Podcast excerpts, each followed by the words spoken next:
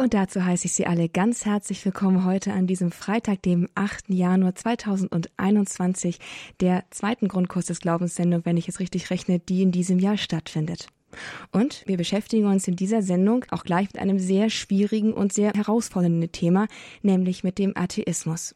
Wir kommen heute ins Gespräch zu einer weiteren Episode von Mein Gott und Walter. Einigen von Ihnen sagt vielleicht das etwas, nämlich Mein Gott und Walter als ein Glaubenskurs, ein filmischer Glaubenskurs, der auch gerne Firmenkandidaten vorgespielt wird, wo die grundlegenden Themen des Glaubens einmal thematisiert werden in kleinen Sequenzen und ausgelegt. Das ist heute unser Thema. Wir hören heute Mein Gott und Walter im Radio, also diese Filmsequenz im Ton ausschließlich. Wenn Sie möchten, können Sie sich das Video anschauen. Es ist verfügbar auf YouTube. Wir hören heute die zweite Episode, wie gesagt, aber hier ist es, denke ich, auch ausreichend, um so weit mitzukommen.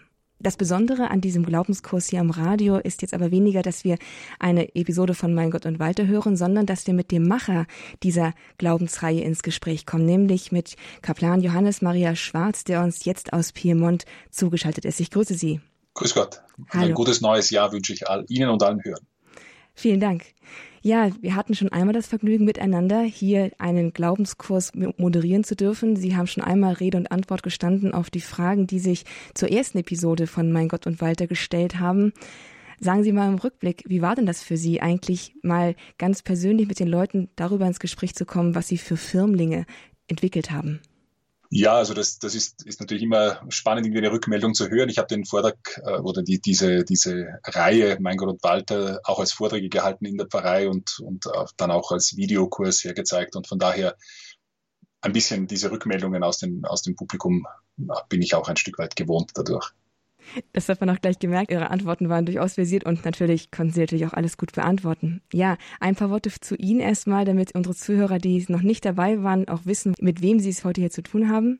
Sie sind Jahrgang 1978, gebürtig aus Linz in Österreich. Seit 2004 sind Sie Priester, 2006 haben Sie promoviert und 2011 entstand dann im Rahmen oder aus Ihrer Tätigkeit in der Gemeinde heraus dieser Glaubenskurs Mein Gott und Walter in einer ersten Fassung und dann haben Sie sich tatsächlich das ein wenig weiterentwickelt. 2014 waren Sie Subregens im Priesterseminar Leopoldinum in Heiligenkreuz und seit 2016 leben sie in Piemont in einer Einsiedelei. Von dort sind sie uns auch jetzt zugeschaltet.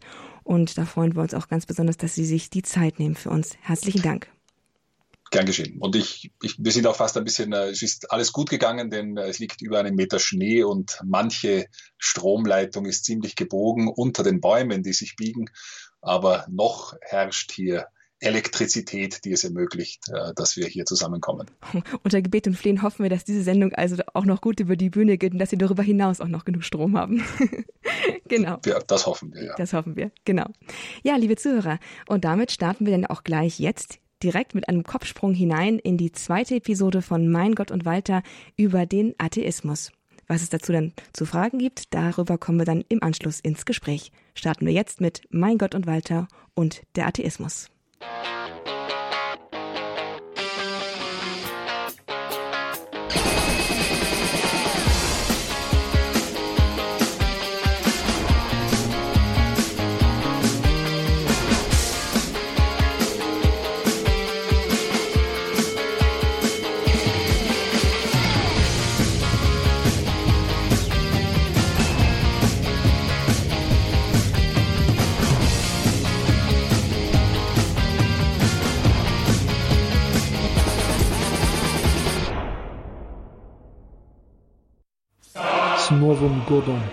Das ist Walter Molotow.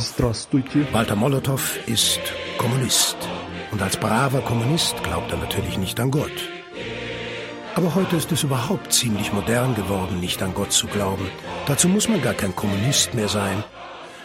Es gibt natürlich auch Atheisten, die ganze Bücher geschrieben haben. So eine Art Supermann der modernen Atheistenszene ist der englische Evolutionsbiologe Richard Dawkins, der in seinem Bestseller Der Gotteswahn zu einem Rundumschlag gegen die Religion ausholt. Das Buch von Dawkins ist nicht nur eine Quasi-Bibel für Menschen geworden, die sich von Gott losgesagt haben, sondern auch eine ganz andere Offenbarung. Ein guter Biologe ist manchmal ein ziemlich schlechter Philosoph. und ein noch schlechterer Theologe. Dawkins Bibelauslegung ist nämlich mehr als seltsam und sein Argument gegen Gottes Existenz aufgrund dessen anzunehmender Komplexität ist, sagen wir es charmant, unfreiwillig komisch. So mancher intellektuelle Atheist wäre bei dieser Lektüre und bei dem, was der hippe Pop-Atheismus sonst so zu bieten hat, sicher bereits peinlich errötet. Das eigentliche Problem dieses und anderer aktueller Bestseller ist jedoch noch nicht einmal die sachliche Unkenntnis jenseits des eigenen Fachgebiets. Auch nicht die Polemik. Ihr größtes Problem ist, dass sie eigentlich wenig Revolutionäres bieten. Ihre Weltsicht ist materialistisch. Es gibt nichts außer Materie. Und diese Sicht ist bald so alt wie die Philosophie selbst. Demokrit, bekannt als der lachende Philosoph, war im fünften Jahrhundert vor Christus überzeugt, die Welt sei einfach ein großer Haufen Atome, alles nur Materie. Wenn sich seine Theorie in den folgenden Jahrhunderten auch nicht durchsetzen konnte, gab es immer wieder den einen oder anderen Denker, der in eine ähnliche Richtung überlegte. So richtig groß wurde der Materialismus erst im 19. Jahrhundert. Und die Argumente, die man heute hört, stammen bei aller modernen naturwissenschaftlichen Verpackung im Grunde aus jener Zeit. Man betrachtet die Vorgänge der Welt und erklärt sie als ein materielles Geschehen. Die Erklärungen, die man dabei liefert, müssen nicht falsch sein. Die Frage ist nur, ob sie die einzig gültigen Antworten sind, ob sich die gesamte Wirklichkeit auf sie reduzieren lässt.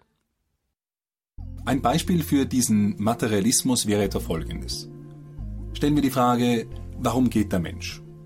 Meine Antwort könnte lauten, weil sich mehrere Muskeln im Zusammenspiel mit Bändern, Knochen und Sehnen zusammenziehen und entspannen, wodurch mit der Verlagerung des Körperschwerpunkts eine Vorwärtsbewegung eintritt. Diese Antwort stimmt so ungefähr. Aber ist dies die einzig gültige Antwort? Die einzig gültige Antwort auf die Frage, warum geht der Mensch?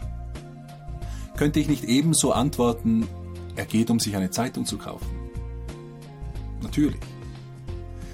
Vermutlich wird aber heute der Atheist jedoch sogleich hinzufügen, ja, aber er kauft sich die Zeitung nur, weil ein biochemischer Prozess ihn zum Zeitungskauf animiert und er dadurch letztlich einen Vorteil im Kampf ums Dasein hat. Okay, aber das Problem wird damit nur verschoben. Auch hier bleibt die Frage, ob das die einzig gültige Antwort sein muss. Kann ich nicht nach dem letzten Grund für das menschliche Dasein fragen, um das er scheinbar ja so kämpfen muss? Nein, sagt der Atheist. Diese Frage ist sinnlos oder wenigstens die Antwort. Der Mensch existiert einfach ganz ohne Sinn, auch wenn uns das nicht gefällt.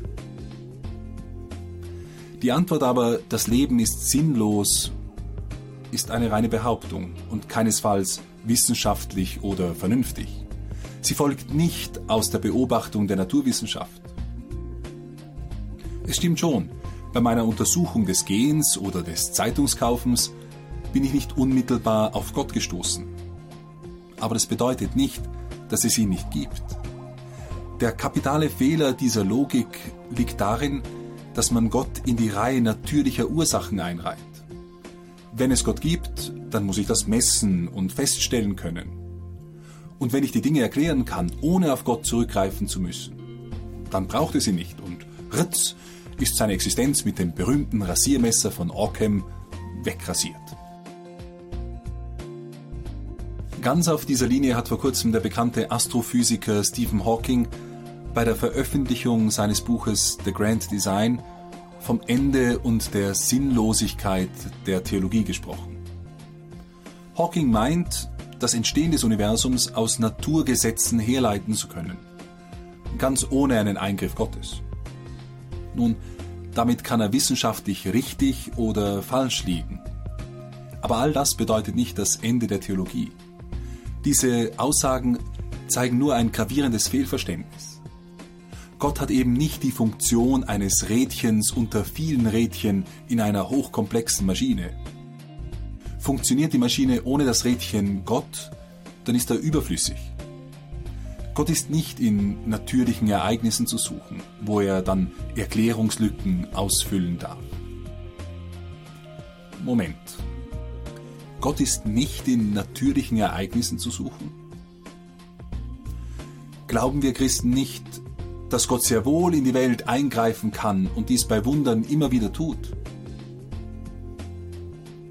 Ja, aber das macht ihn nicht zu einer natürlichen Ursache. Theologisch erklärt sich ein Wunder daraus, dass Gott als erste Ursache, als der, der alles im Sein erhält, er auch jede Wirkung unmittelbar hervorbringen kann. Auch die Wirkungen, die normalerweise durch andere, durch Zweitursachen hervorgebracht werden. Gott kann also beispielsweise Heilung schenken, wo normalerweise nur Medikamente helfen oder wo wir noch nicht einmal wirksame Medikamente haben. Aber Gott an sich ist eben nicht eine innerweltliche Ursache. In aller Regel lassen sich natürliche Prozesse durch natürliche Ursachen erklären. Und trotzdem, für den Theologen ist damit Gott nicht aus dem Bild gefallen. Als Urgrund allen Seins ist Gott die erste Ursache aller Ursachen. Und auch durch sie entfaltet sich der göttliche Plan. Man kann also sehr wohl sagen, Gott lässt das Getreide wachsen, ohne dass er mit dem Traktor und mit Dünger über das Feld rasen muss. Denn er ist es, der das Getreide, den Boden, ja selbst den Traktor im Seiner hält. Wir sehen, ich kann zwar die Sinnlosigkeit und Gottlosigkeit behaupten, aber mehr kann ich nicht. Mit gleichem Recht kann man der menschlichen Existenz auch einen Sinn zusprechen. Damit ist der Materialismus heute, was er schon in seiner Vergangenheit war. Er ist eine Vorstellung und Ideologie, die nicht seriöser wird, nur weil die Mikroskope besser werden. Gedanken wie jene von Hawking über den Tod der Theologie erreichen den gewöhnlichen Menschen meist in Form von Sensationsmeldungen der Presse. Hier noch ein weiteres Beispiel. Gott wird im Gehirn produziert, war vor einigen Jahren einmal zu lesen. Wissenschaftler konnten feststellen, dass im betenden Menschen verschiedene Gehirnregionen tätig werden. Man konnte sogar durch Stimulation der Regionen bestimmte Empfindungen hervorrufen, die manchmal mit religiösen Erfahrungen einhergehen können. Also, so die nicht sehr durchdachte Feststellung des Journalisten, Gott wird vom Gehirn produziert. Gute Schlagzeile, schlechte Biochemie. Das ist, als würde ich sagen, Musik gibt es nicht, denn Wissenschaftler haben festgestellt, dass wir mit der Stimulation von Nervenzellen im Gehirn einen Ton erzeugen können, der vom Ohr gar nicht wirklich gehört wird. Das gibt es auch als Krankheitsbild. Tinnitus nennt man das. Musik wäre dann nach der Logik der genannten Schlagzeile genauso nur ein reines Produkt des Gehirns. Unsere Lieblings-Trash-Metal-Band gäbe es gar nicht wirklich. Also, nur weil ich eine Empfindung künstlich erzeugen kann, heißt das nicht, dass es keinen regulären und realen Auslöser gibt.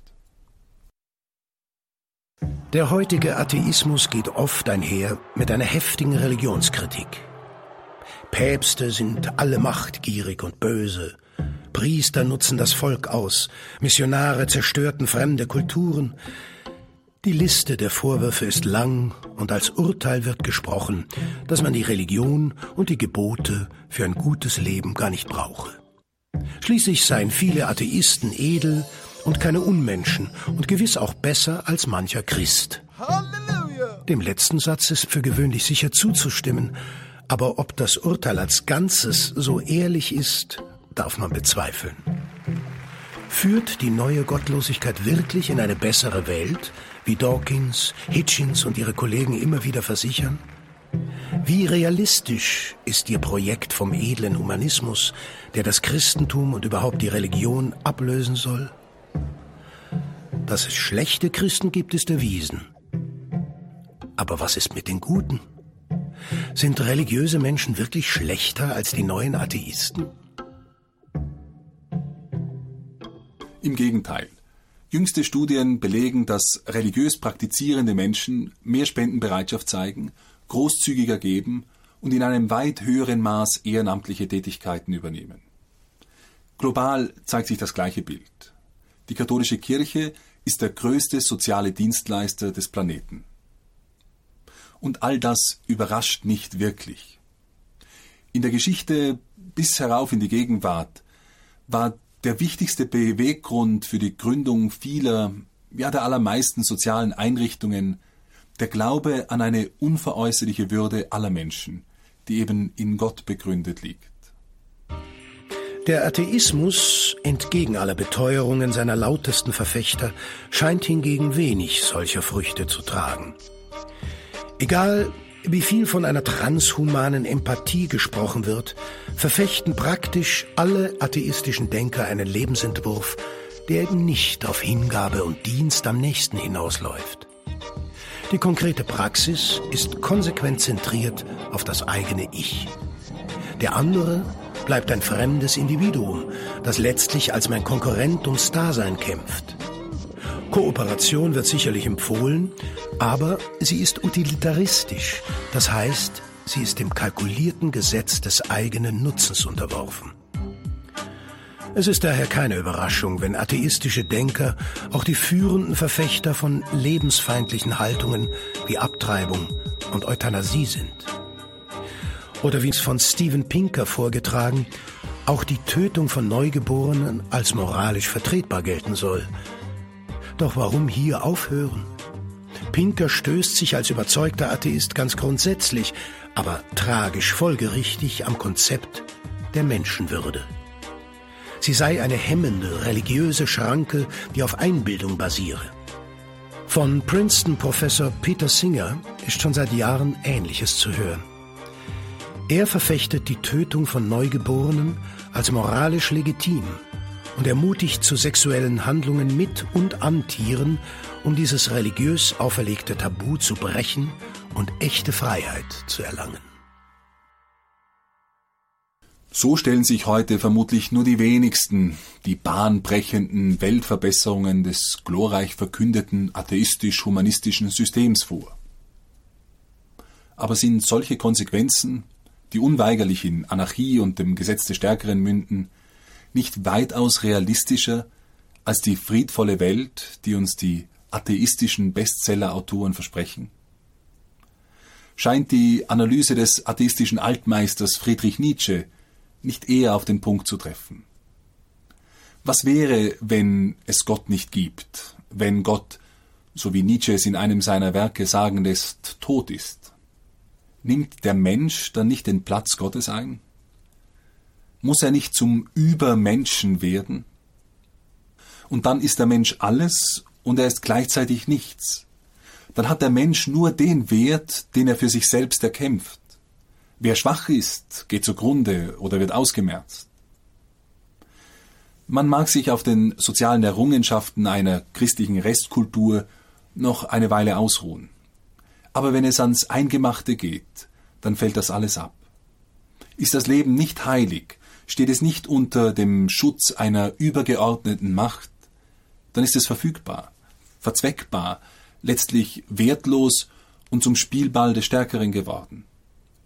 Egal, was zivilisierte Atheisten sagen, worauf kann sich denn ihr Humanismus stützen? Keiner der heutigen Materialisten will Darwins Kampf ums Dasein in die Gesellschaft übertragen sehen. Aber ich frage mich, nach welcher Logik? Weil das Miteinander nützlicher ist? Nützlich für wen? Warum soll ich meine Artgenossen über mein eigenes persönliches Wohlempfinden stellen? Warum soll ich meine Gene nicht auf Kosten anderer weitergeben? Warum darf ich Schwache nicht daran hindern? Und wenn ich mache, was ich gerade will, warum kann mir jemand sagen, das sei falsch? Weil es der Menschheit auf die Dauer nicht dient? Die Begründung einer materialistischen Moral steht auf sehr, sehr wackeligen Beinen. Nietzsches Vision versteckt sich nicht hinter Nettigkeiten. Sie ist furchtbar. Aber sie ist auch furchtbar ehrlich.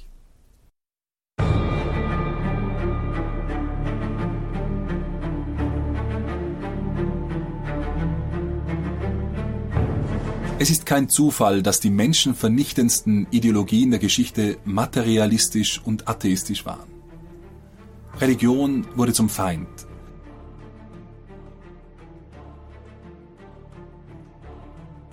Man ersetzte sie mit einem Führerkult oder einer Religion des Blutes und der Rasse. Durch diese atheistischen Systeme wurden im 20. Jahrhundert um ein Vielfaches mehr Menschenleben vernichtet als durch allen falschen religiösen Eifer in den Epochen davor. Die Ausrede des Atheisten Christopher Hitchens, diese Systeme seien selbst quasi religiös gewesen und damit nicht echte atheistische Bewegungen, gilt nicht. Der Mathematiker David Berlinski hat treffend darauf geantwortet. Er sagt, was die Schreckensgestalten des 20. Jahrhunderts selbst an pseudo-religiösem Gedankengut geglaubt haben, ist nicht wirklich entscheidend. Entscheidend ist, dass Hitler und Stalin, Mao und Pol Pot sowie all ihre Anhänger nicht geglaubt haben, dass es einen persönlichen Gott gibt, der sie sieht und der ihre Taten richten wird. Ihr Atheismus ist verantwortlich und die Grundlage ihrer abscheulichen Verbrechen. Der Mensch hat im Materialismus keinen absoluten Wert. Sein Leben ist nicht heilig. Der Schwache wird zum Spielball des Starken. Rasse ist alles oder das Proletariat. Es gibt kein Recht, kein Unrecht. Es gibt nur den Willen des Starken. Der Mensch ohne Gott verliert alle Menschlichkeit. Sein Leben gilt nichts. Soweit diese Folge von Mein Gott und Walter über den materialistischen Atheismus, die wir hier heute behandeln und über die wir heute hier im Grundkurs des Glaubens ins Gespräch kommen. Mein Name ist Astrid Moskow und zu Gast bei mir zugeschaltet aus Piemont ist Kaplan Johannes Maria Schwarz, den Sie auch soeben hier in der Folge Atheismus von Mein Gott und Walter haben sprechen hören. Nochmal ein herzliches Willkommen Ihnen, Kaplan, Kaplan Schwarz. Hallo. Grüß Gott. Es kann sein, dass meine Stimme nicht ganz so leicht wiedererkennbar ist, weil damals hatte ich keinen Bart und der filtert jetzt schon doch sehr, sehr die Schwingungen heraus aus der Luft. Dachte irgendwie wieder erkennbar, auf jeden Fall. Gut, gut. gut. Ja, liebe Zuhörer, stellvertretend für Sie komme ich heute mit Kaplan Schwarz, mit meinem Gast hier ins Gespräch zu diesem, ja, zu diesem großen Thema, zu diesem herausfordernden Thema. Und ja, es war ja schon jetzt eine Menge Stoff, den Sie da in 18 Minuten hineingepackt haben. Und da wollen wir doch versuchen, mal eine Schneise hineinzuschlagen. Fangen wir einfach mal, wie bitte? Ich, ich muss da vielleicht hinzufügen, von, von allen Folgen, die ich, zu, die ich gemacht habe in diesem Kurs, ist das vielleicht die, die mir am unliebsten ist.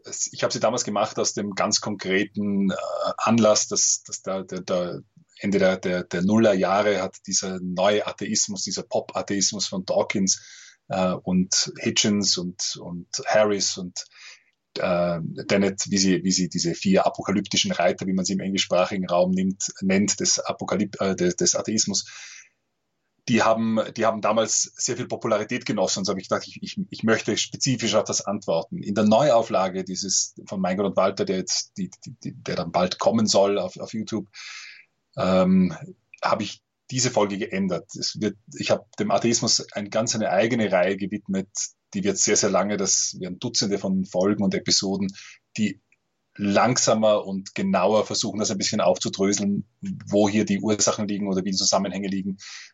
Versucht auch eine faire Beurteilung zu bieten, soweit es mir möglich ist. Und das ist etwas, was in, in, in dieser kurzen Episode, wie Sie schon angedeutet haben, also das ist sehr dicht, da kommt sehr viel drinnen vor. Und wenn jemand zum Beispiel atheistischer Überzeugung ist, dann wird er sagen, ja, aber das, das ist zu wenig. Also da, ist jetzt das was und da was und da was. Es sind so Eckpunkte, die, glaube ich, angesprochen, äh, die ich, die ich ansprechen wollte in dieser Folge, aber es ist tatsächlich eine, die, die vielleicht ein bisschen unbefriedigend ist als, als Gesamtheit. Ah, da lassen Sie mich das für Sie gegen Sie verteidigen sozusagen, denn ja, Sie sagen, es sind ein paar, ein paar wichtige Punkte angesprochen und ich denke mir, dass viele, die das hören, vielleicht jetzt auch gerade Christen, die mit öfter vielleicht auch in ihrer Umgebung mit Ansichten dieser Art oder ähnlichen konfrontiert sind, hier etwas wiederfinden und deswegen nehmen wir einfach mal die interessanten Punkte heraus, ohne jetzt mal äh, das Ganze als Gesamt äh, mir Gesamtwerk zu beurteilen. Einfach nur mal, dass wir über diese Knackpunkte des Atheismus, mit dem wir auch in unserem Alltag, in unserem Freundeskreis möglicherweise konfrontiert sind, ins Gespräch kommen. Und da können Sie uns mit Sicherheit gute Antworten darauf geben, wo Sie sich ja jetzt auch noch mal eingehender in einer neuen Reihe damit auseinandergesetzt haben. Fangen wir einfach mal ganz grundlegend an. Woher denken Sie, kommt denn überhaupt das Bedürfnis, dass, dass, dass man Gott leugnet? Ist es nicht viel plausibler, auch gerade vor dem Hintergrund dessen, was wir ganz zum Schluss gehört haben. Wenn es keinen Gott gibt, dann zählt der Mensch nichts. Warum ist das Bedürfnis aber heutzutage dennoch so groß, eine Welt ohne Gott haben zu wollen, sie herbei erklären zu wollen? Woran liegt das? Eben, das, das, ist eine, eine, eine, das ist eine interessante Frage, eine Frage, die auch nicht leicht zu beantworten ist, weil ein, wenn wir von einem Bedürfnis sprechen, dann, dann sprechen wir auch immer irgendwo im Hintergrund von einer Motivation, von etwas, das gesucht wird, nachdem der Mensch strebt. Da muss irgendein Gut dahinter stehen, äh, dass er das tut. Ich glaube, dass wir allgemein eine große Offenheit gegenüber dem haben, äh, oder dass, dass viele Menschen glauben, dass, es, dass dieser Weg in eine gute Zukunft führt, ist, weil wir zum einen ein, ein schlechtes, äh, ein, ein, eine, ein schlechtes Geschichtsgedächtnis haben, nämlich was gerade im 20. Jahrhundert passiert ist auf der Grundlage des, des, des Atheismus und auch eben dann keine, keine wirkliche Vorstellung von dem, wie diese Welt ohne Gott wirklich aussehen wird, weil wir ruhen uns ein Stück weit aus auf den, ich sage, einer, einer, einer jüdisch-christlichen Kultur, die gerade bei uns im Westen, wo der Atheismus auch Verbreitung findet. Es gibt viele Kulturkreise in dieser Welt, wo Atheismus wenig Rolle spielt. Aber auf dem ba in unseren Ländern auf, gibt es einen gewissen einen, einen sozialen Zusammenhalt. Es gibt Institutionen, die, die eine Gesellschaft geprägt und geformt haben, die Menschenbilder geformt haben, die alle der Hintergrund sind, auf deren Basis man jetzt sagt, ja, man kann Gott abschaffen.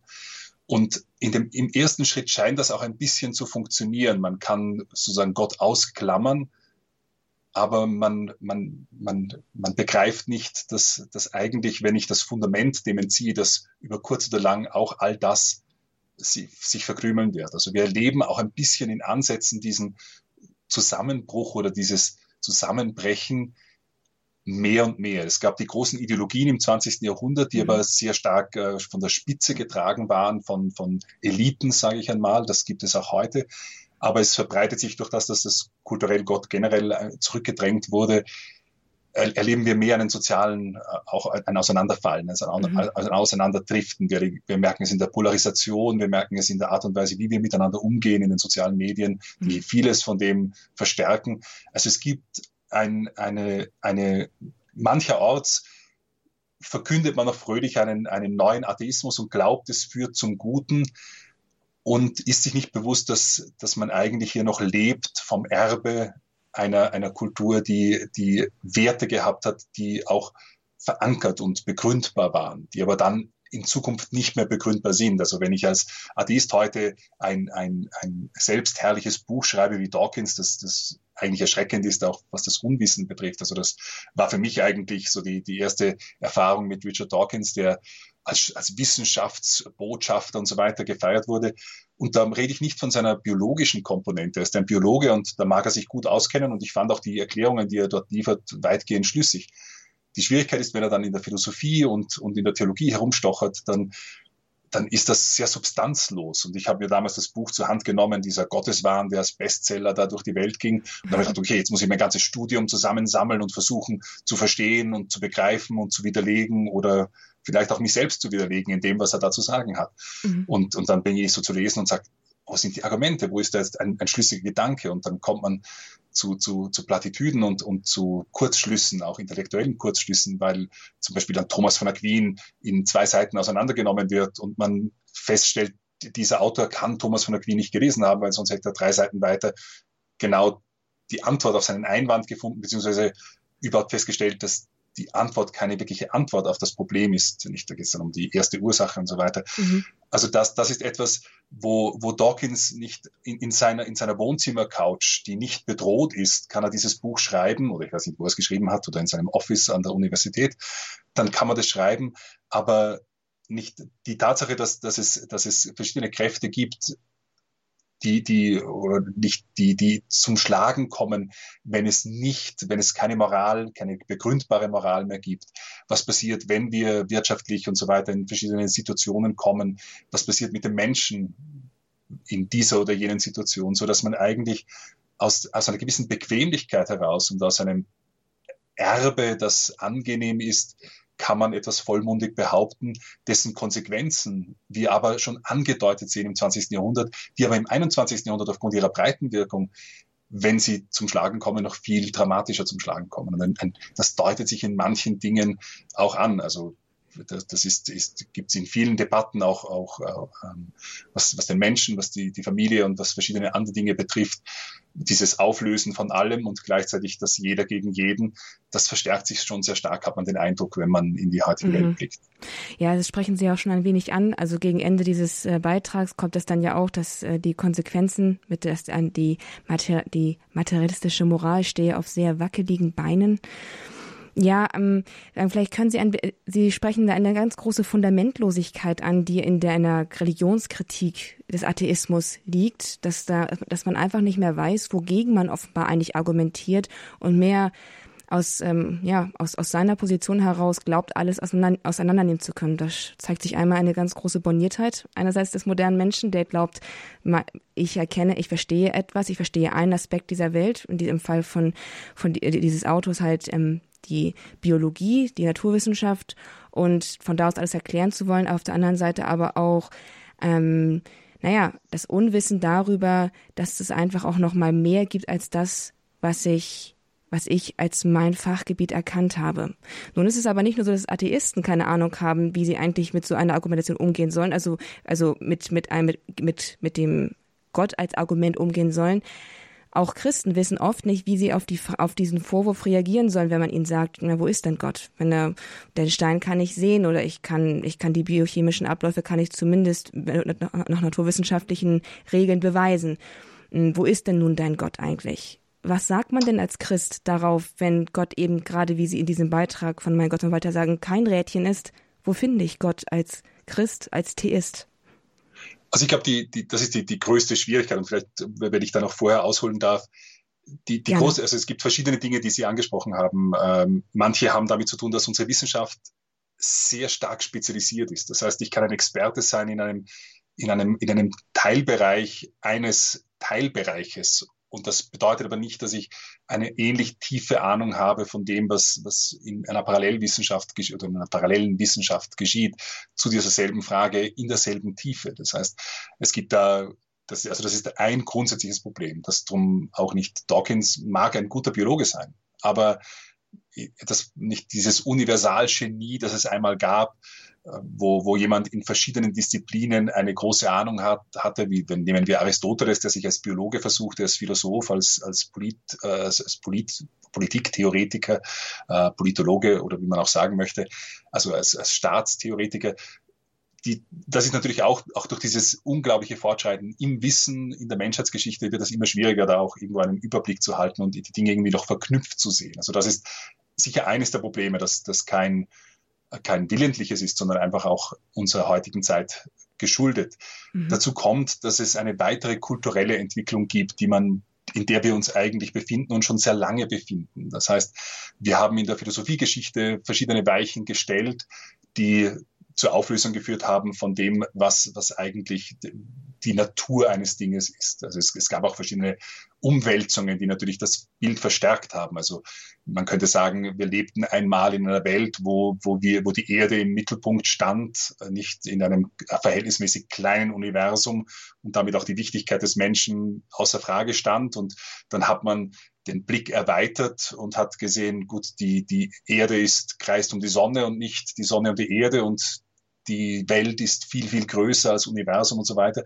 Und für manche hat das so irgendwie zu einer Relativierung des Menschen geführt und von der Wichtigkeit des Menschen, obwohl eigentlich die Größe des Universums nichts darüber aussagt. Also das ist ein, ein, eigentlich ein Fehlschluss, aber das, das liegt hier irgendwo natürlich, bietet sich an, parallel zu einer Entwicklung, in der man versucht hat, eine, nicht die Philosophie die auch zu verschiedenen Konflikten und Schwierigkeiten und Auseinandersetzungen, weil sie die wirklich wichtigen und tiefen Fragen betrifft, hat man, hat man ausgeklammert und hat sich einem, äh, hat sich hauptsächlich der Machbarkeit von, von, von, von Dingen äh, verschrieben, nicht? Also Bacon und so weiter, wo es darum geht, in, in der Philosophiegeschichte, dass man, dass man die Natur dominiert und, und das ist auch wahnsinnig fruchtbar gewesen, sagen wir, von einem materiellen Konzept her, also von einem materiellen Standpunkt her. Also das heißt, die, die, die Zugänge der Naturwissenschaften, die eigentlich eine Einschränkung sind auf, auf die, die wahrnehmbare Wirklichkeit, wo ich sage, nicht ich betrachte die Dinge unter diesem Gesichtspunkt und studiere sie unter diesem Gesichtspunkt, die haben auch zu vielen Errungenschaften und zu vielen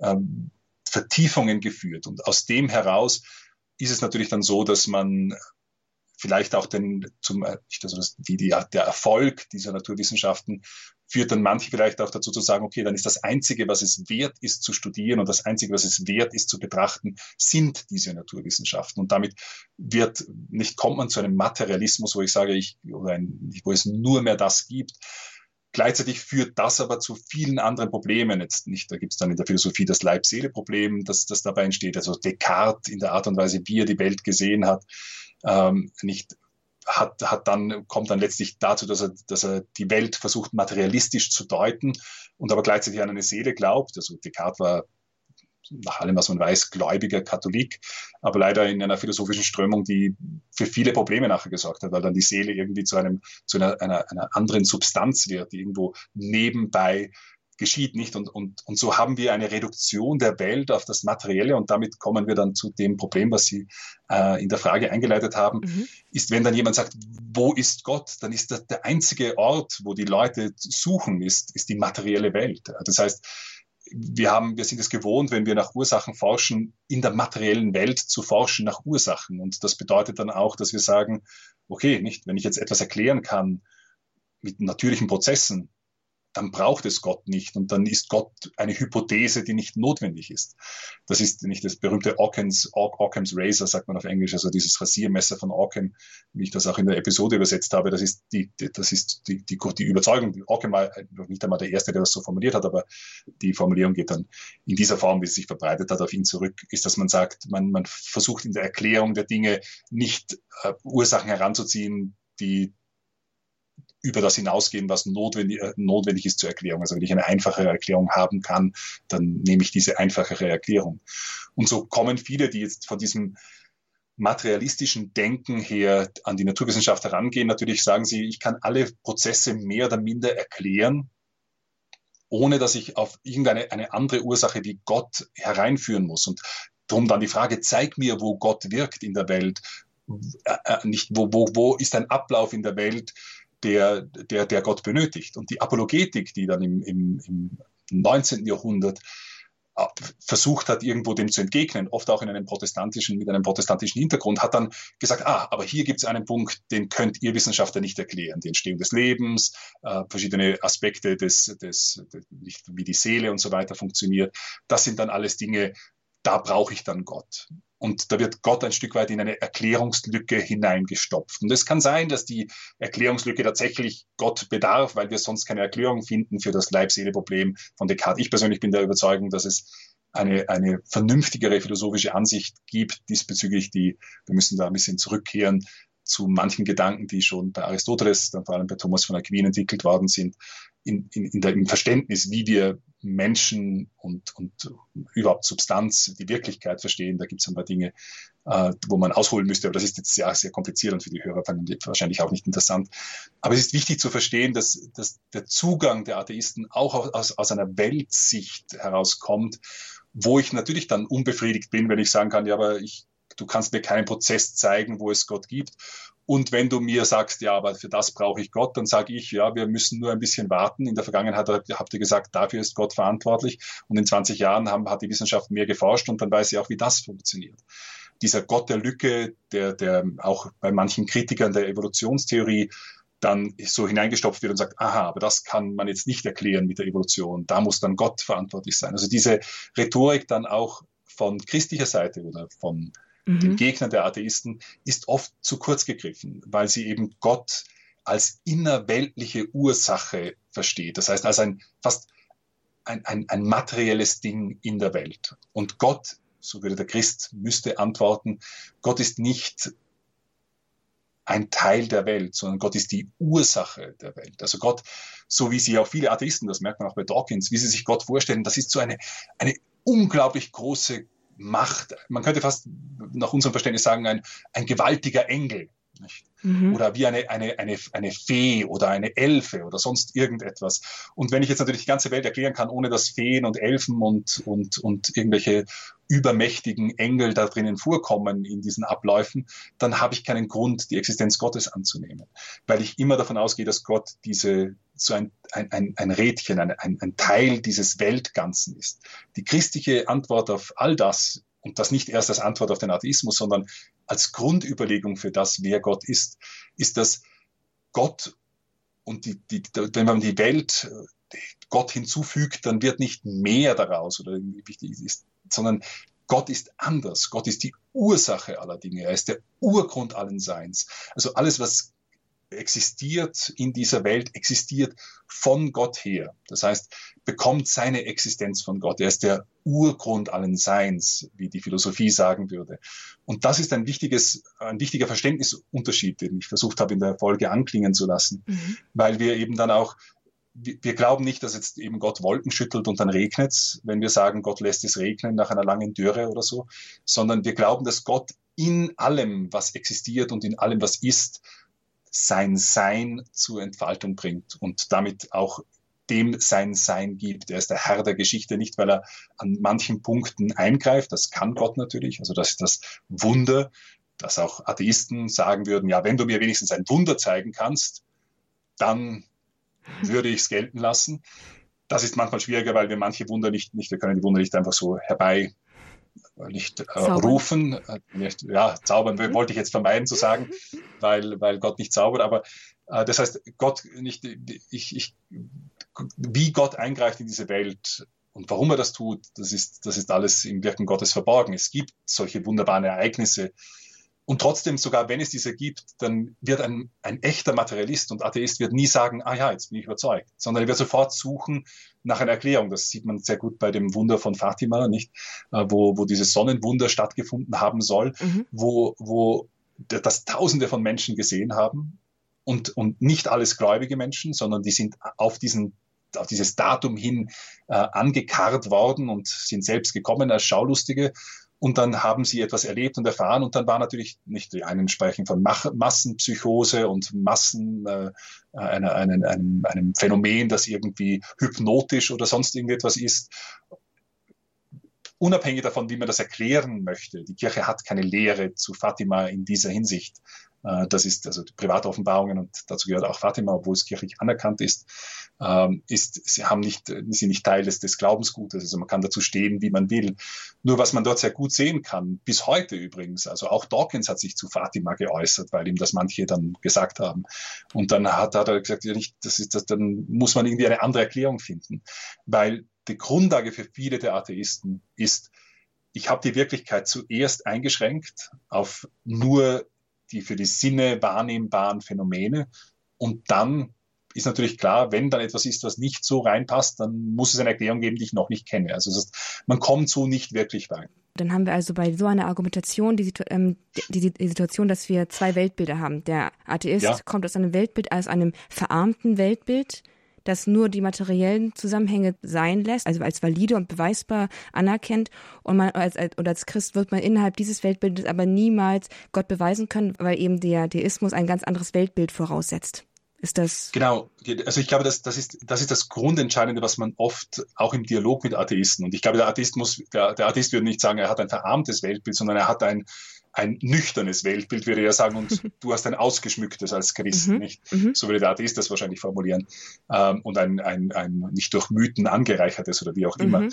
äh, der Atheist das dann sehen würde. Aber es ist, es ist tatsächlich so, dass das Grundentscheidende, nämlich wie ich die Welt sehe, äh, an, an einer fundamentalen Stelle äh, auch auseinandergehen. Und Drum ist, glaube ich, auch in, hier im Dialog ist es wichtiger zu verstehen, ob zum Beispiel die Voraussetzungen für dieses reduzierte, aufs materielle reduzierte Weltbild eigentlich gerechtfertigt sind, mhm. auch in der Philosophiegeschichte, oder ob das ein Irrtum ist. Mhm. Und ähm, eben das, das ist die, die, die wichtigere Frage. Also zu sagen, okay, nicht der Atheist wird, weil er nur die materielle Wirklichkeit anerkennt, werde ich ihm wenig bieten können, wo ich sagen kann, okay, jetzt hier, wenn du diesen Frosch so sezierst, dann wirst du Gott finden. Das kann ich ihm nicht bieten. Ja. Und das ist aber die einzige Art von, von Nachweis, die er, die er mir erlauben wird. Zumindest wenn er, wenn er von diesem hochintellektuellen äh, genau. äh, Zugang herkommt. Es gibt ja auch andere. andere Atheismen oder ich glaube, mhm andere Formen des Atheismus, die viel verbreiteter sind. Genau, da kommen wir auch schon zu meiner nächsten Frage. Wir haben nicht mehr so wahnsinnig viel Zeit, aber eine wollte ich auf jeden Fall noch stellen. Und zwar, äh, Sie gehen ja nur auf den materialistischen Atheismus ein. Nun, ja, Sie sagen selbst, es gibt noch eine Vielzahl anderer Atheismen. Und ich muss sagen, aus meinem, meiner kurzen Lebenserfahrung muss, äh, bin ich viel öfter auf Agnostiker gestoßen als auf Atheisten. Können Sie denn da etwas dazu sagen? Also wo liegt denn, also ein Agnostiker ist ja einer, der sagt, der, der, sagt nicht, es gibt keinen Gott, sondern er sagt, ich kann nicht wissen, ob es einen Gott gibt, denn meine Erkenntnisfähigkeit ist derartig beschränkt, dass es mir unmöglich ist, also von meiner, von von meiner Natur her zu erkennen, einen Gott zu erkennen, wenn es ihn gäbe. Ähm, wo, liegt das, wo liegt denn hier das Problem beim Agnostiker? Und ich vermute mal, dass, dass es die weit verbreitetere Variante ist, mittlerweile zum, zumindest. Also ich glaube, der, der, Agnostiker ist in mancher Hinsicht ein bisschen ehrlicher wie der Atheist oder zumindest in, in, in sehr vielen, der Atheismus, der Atheismus ist oft eine, fast eine ideologische Einstellung. Der Agnost, also ideologisch im Sinne von dem, ähm, es gibt keinen Gott, weil die Wirklichkeit, die es gibt, hat keinen Raum für diese Art von Gottheit. Weil den Gott, den der Atheist sucht, ist irgendwann ein, ein materielles Rädchen in dem Weltgetriebe und das wird man nicht finden, so wie man Elfen und Feen mhm. vermutlich nicht finden wird. Nicht? Ähm, der Agnostiker in dieser Hinsicht ist ein bisschen ehrlicher, wobei ich glaube, dass sehr oft das ein bisschen eher im, im Alltag zumindest, wenn einem Agnostiker begegnen, dann ist es eigentlich, das ist eine, eine Unterstellung für manche, gilt sicher nicht für jeden, aber sehr oft ist das auch der Versuch der Neutralität oder der Versuch, sich aus einem Konflikt rauszuhalten, indem ich einfach sage, ich kann es nicht wissen.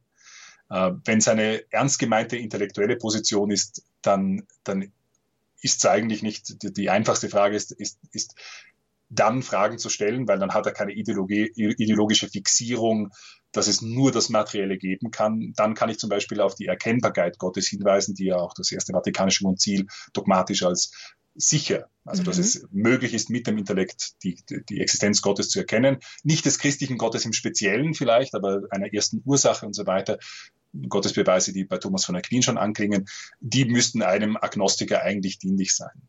Ich glaube, dass was viel verbreiteter noch ist, in meiner persönlichen Erfahrung, in, im, im, als heute äh, vielleicht wirklich aufrichtige Agnostiker sind ist der praktische Atheismus. Mhm. Ich glaube, den gibt es auch in der Kirche sehr, äh, sehr stark. Was versteht man darunter? Also praktischer Atheismus würde ich einfach sagen, ist zu leben, als gäbe es Gott nicht. Also Aha. in der Praxis spielt Gott keine Rolle. Und mhm. da, da, kann man auch ein Katholik sein und ein praktischer Atheist sein. Das heißt, man lebt Tag ein, Tag aus, als gäbe es Gott nicht. Mhm. Ähm, und das ist eigentlich viel, also viel dramatischer, möchte ich fast sagen, weil wenn man so lebt, dann ist, geht man dann geht man das Problem nicht einmal in irgendeiner Form an. Also weder, dann ist man weder heiß noch warm, sondern lauwarm. Und da gibt es vielleicht für den Atheisten und den Agnostikern vor dem Richterstuhl Gottes einmal mehr ähm, Spielraum als für, für den, der, der, der so gelebt hat, als gäbe es Gott nicht. Also praktischer Atheismus im, im, ist etwas, was, es, was, glaube ich, sehr weit verbreitet ist. Es gibt natürlich auch so ein bisschen das, das Aufbäumen der, der Kreatur äh, gegenüber dem Leid in der Welt. Mhm wo ich, äh, das ist dieses berühmte Theodice-Problem, äh, das aus dem Griechischen für, für eine Rechtfertigung Gottes bedeutet, dieser Begriff, wo es um, um die Frage geht, wie, wie kann es das Übel in der Welt geben und einen guten Gott? Also das ist etwas, was viele Leute in ihrem persönlichen Leben, in dem Leid, was sie erfahren, wo sie dann sagen, ja, aber nicht Gott, warum lässt du das in meinem Leben zu? Also hier, das ist eine Form, das ist eigentlich streng genommen nicht einmal ein Atheismus, möchte ich fast sagen, weil man, man, man lehnt sich auf gegen ein Gegenüber, das es ja dann in irgendeiner Form geben muss. Ähm, aber es ist eine Absage an Gott. So einen Gott, wie der, der das in meinem Leben zulässt, den, den will ich nicht. Und da glaube ich, möchte ich, ähm, wenn ich das, wenn sich das zeitlich noch ausgeht, nur die, die, ja. die, die Antwort, der, die beste Antwort auf diese Frage ist eigentlich das Buch Hiob. Ähm, das Buch Hiob ist, ist das biblische Buch, das geschrieben wurde, um diese Frage zu beantworten, und zwar auf die spektakulärste Art und Weise. Nämlich nicht mit einer, was, was geschieht, Hiob wird alles genommen. Wir erfahren auch in, in, in, diesem, in dieser Vorgeschichte, die das Ganze so zeichnet als Bild vom, vom, vom Versucher, der, der dem, dem Raum gegeben wird, dass er Hiob in Versuchung führt, dass er von Gott abfällt und dann wird Hiob alles genommen. Und dann kommen, äh, die Hiob liegt im Staub und dann kommen seine Freunde. Und die, die, die Freunde kommen alle und sagen, du musst irgendetwas getan haben, damit Gott das in deinem Leben äh, gewirkt hat. Also du musst irgendwie schlecht gewesen sein, damit dir was Schlechtes passiert. Also viele Reaktionen, die wir auch aus unserem eigenen Leben kennen, wo wir sagen, was habe ich getan, damit ich das verdiene und so weiter. Also dieses Aufrechnen von Dingen gegenüber Gott, das ist so die erste große, nicht die erste große Antwort, die wir dann oft versuchen zu bringen und wo wir uns vielleicht ungerecht behandelt fühlen und dieses und jenes. Das Entscheidende ist aber, dass diese Antwortversuche der Freunde von Hiob alle falsch sind. Denn der Leser weiß, dass Hiob nichts getan hat. Und irgendwann, als dann die Freunde mit ihren Antworten auch kläglich versagt haben und so ziemlich alles bieten, was wir Menschen in diesen, in diesen Szenarien aufbieten, wendet sich dann Hiob mit seiner Klage an Gott. Und dann folgt der längst, die längste direkte Rede Gottes in der gesamten Bibel. Es gibt kein, kein, keine Rede Gottes, die sich über so viele Kapitel hinwegzieht, wie das, was dann kommt. Und die Antwort Gottes ist nicht okay. Das ist der Grund, warum das geschehen ist. Sondern Gott antwortet auf das Leid, das hier überfährt, mit einer Gegenfrage. Nicht, nicht, wer, nicht, wo warst du, als ich Himmel und Erde nicht gemacht habe, wo, als ich die, die Feste, nicht die, die die Säulen aufgerichtet habe und so weiter. Also Gott nimmt Hiob mit auf eine Tour durch den ganzen Kosmos, durch die ganze Schöpfung, vom Leviathan bis zu allen möglichen Wesen, die alle nicht in dieser Wirklichkeit existieren und wo der einzelne, nicht Hiob, blickt auf die ganze Schöpfung als dieses kleine Wesen, das er ist. Und das ist die Antwort Gottes. Und, und da könnte man sagen, ja, das ist aber unbefriedigend, nicht? Aber es ist in Wirklichkeit sehr befriedigend, weil es die Antwort ist auf nicht das Übel von Hiob, sondern das Übel ganz allgemein. Also es ist so, dass in, in der Wirklichkeit und im Wirken Gottes das Leid, das schmerzhaft ist, etwas ist, was, was wir nicht ergründen und verstehen können. Und das ist eben etwas, was, was, was ich glaube, was wir, was eine, was, was die, die eigentliche Antwort auf das Leid ist und sein muss, ist, dass wir aus unserer Perspektive, wo wir stehen, nicht die ganze Welt überblicken können. Also diese Tour durch den Kosmos, wenn wir die machen, können wir nicht alles verstehen, aber wir können einordnen, wo wir sind und dass in diesem Plan Gottes auch das irgendwie Platz hat. Also ich, mhm. ich glaube, das ist, ist eine, eine, eine ganz interessante Perspektive. Nicht, also die, Perspektive und die sich dort in der Heiligen Schrift findet. Ja, das ist, äh, spricht ja auch ein wenig an, das, was Sie am Anfang mit den Weltbildern so angedeutet hatten, dass Gott eben nicht innerhalb eines Räderwerkes zu finden ist, sondern er ist ganz anders, er ist andersartig und das in den Blick zu nehmen, hilft wahrscheinlich in jeder Form, wo man dem Atheismus begegnet oder der Ablehnung Gottes da eine, eine, eine etwas heilsamere Perspektive zu bekommen. Denn Gott einfach ganz andersartig und mit den ganzen Konsequenzen, die das nach sich zieht, die wir hier leider nicht mehr thematisieren können, so interessant es jetzt wäre. Kaplan Schwarz, ähm, ganz zum Abschluss jetzt nochmal ganz kurz die Frage. Ähm, diese, diese Mein Gott und Walter Episode zum Atheismus ist, ist sehr apologetisch. Sie greift diesen Pop-Atheismus auf und aber nun ist die Frage, was ist eigentlich nun die Aufgabe von Christen angesichts eines Atheismus, in welcher Form er uns auch immer begegnet? In welcher Weise begegnet man ihm, begegnet man ihm eigentlich am besten? Mit Argumenten oder doch eher mit, hm, mit Taten? Also ich glaube, das kommt ein bisschen davon, wozu man auch gerufen ist. Also es gibt, es, es muss eine intellektuelle Auseinandersetzung mit dem Atheismus geben. Das gibt es auch von verschiedener Seite her. Es gibt gute Theologen, die sich bemühen, ihm ich möchte trotzdem das Wort Dialog verwenden, in der Auseinandersetzung mit dem Atheismus Antworten zu liefern oder auch diese, diese Verkürzungen zu zeigen. Aber ich glaube, für die meisten Menschen ist es, glaube ich, einfach wichtig, ihren Glauben aus einer Überzeugbarkeit, aus einer Überzeugung herauszuleben. Denn am Ende ist, ist jemand, der sagt, ich glaube nicht, dass du eine, dass, dass es das oder jenes gibt oder dass, dass das oder jenes wahr ist. Das der Glaube ist nicht einfach nur ein, ein, ein rationales Argumentieren, sondern es ist eine Begegnung mit Gott. Und wenn ich mein Leben mit Gott und aus Gott heraus lebe, dann schaffe ich auch Raum in meinem Umfeld, wo Menschen diesem Gott begegnen können, durch, durch, durch auch durch das, wie ich lebe. Und auf diese Art und Weise, glaube ich, sind wir alle gerufen, dem Atheismus zu antworten, indem wir unseren Glauben mit einer großen Liebe, mit einer großen Demut, mit einer großen Hingabe und Opferbereitschaft leben. Was für ein Schlusswort. Vielen Dank dafür. Danke für die Ausführungen, die erklärenden Ausführungen zum Thema Athe Atheismus, auch über den materialistischen Atheismus hinaus. Haben Sie herzlichen Dank. Segnes Gott. Liebe Zuhörer, Sie haben die Möglichkeit, diese Sendung noch einmal nachzuhören. Natürlich, wie immer, auf unserer Internetseite unter www.hore.org finden Sie in der Rubrik Grundkurs des Glaubens im Eintrag von heute diese heutige Sendung, um noch einmal auf die tiefen Antworten äh, da hineinzuhören, die wir hier gehört haben. Natürlich können Sie sich auch diese Sendung als CD-Mitschnitt bestellen. Bei unserem CD-Dienst rufen Sie einfach an bei den Kollegen unter der 08328 921 120. Und nachlesen können Sie zum Thema Atheismus natürlich auch in den entsprechenden einschlägigen Schriftstücken dazu. Da ist auf jeden Fall zu empfehlen das Dokument des Zweiten Vatikanischen Konzils Gaudium et Spes, der Artikel 19, der setzt sich ganz intensiv mit den Formen des Atheismus auseinander. Auch im Katechismus finden Sie natürlich einige Artikel zu diesem Thema. Es sind die Nummer 2123 und bis 2128. Dort geht es um den Atheismus. Kaplan Schwarz, dürfen wir Sie zum Abschluss dieser Sendung noch um Ihren Segen bitten, damit alles, was hier gesagt und gesprochen worden ist, nun auch ja unter dem Schutz Gottes seine Wirkung tun kann. Gerne. Unsere Hilfe ist im Namen des Herrn, der Himmel und Erde erschaffen hat.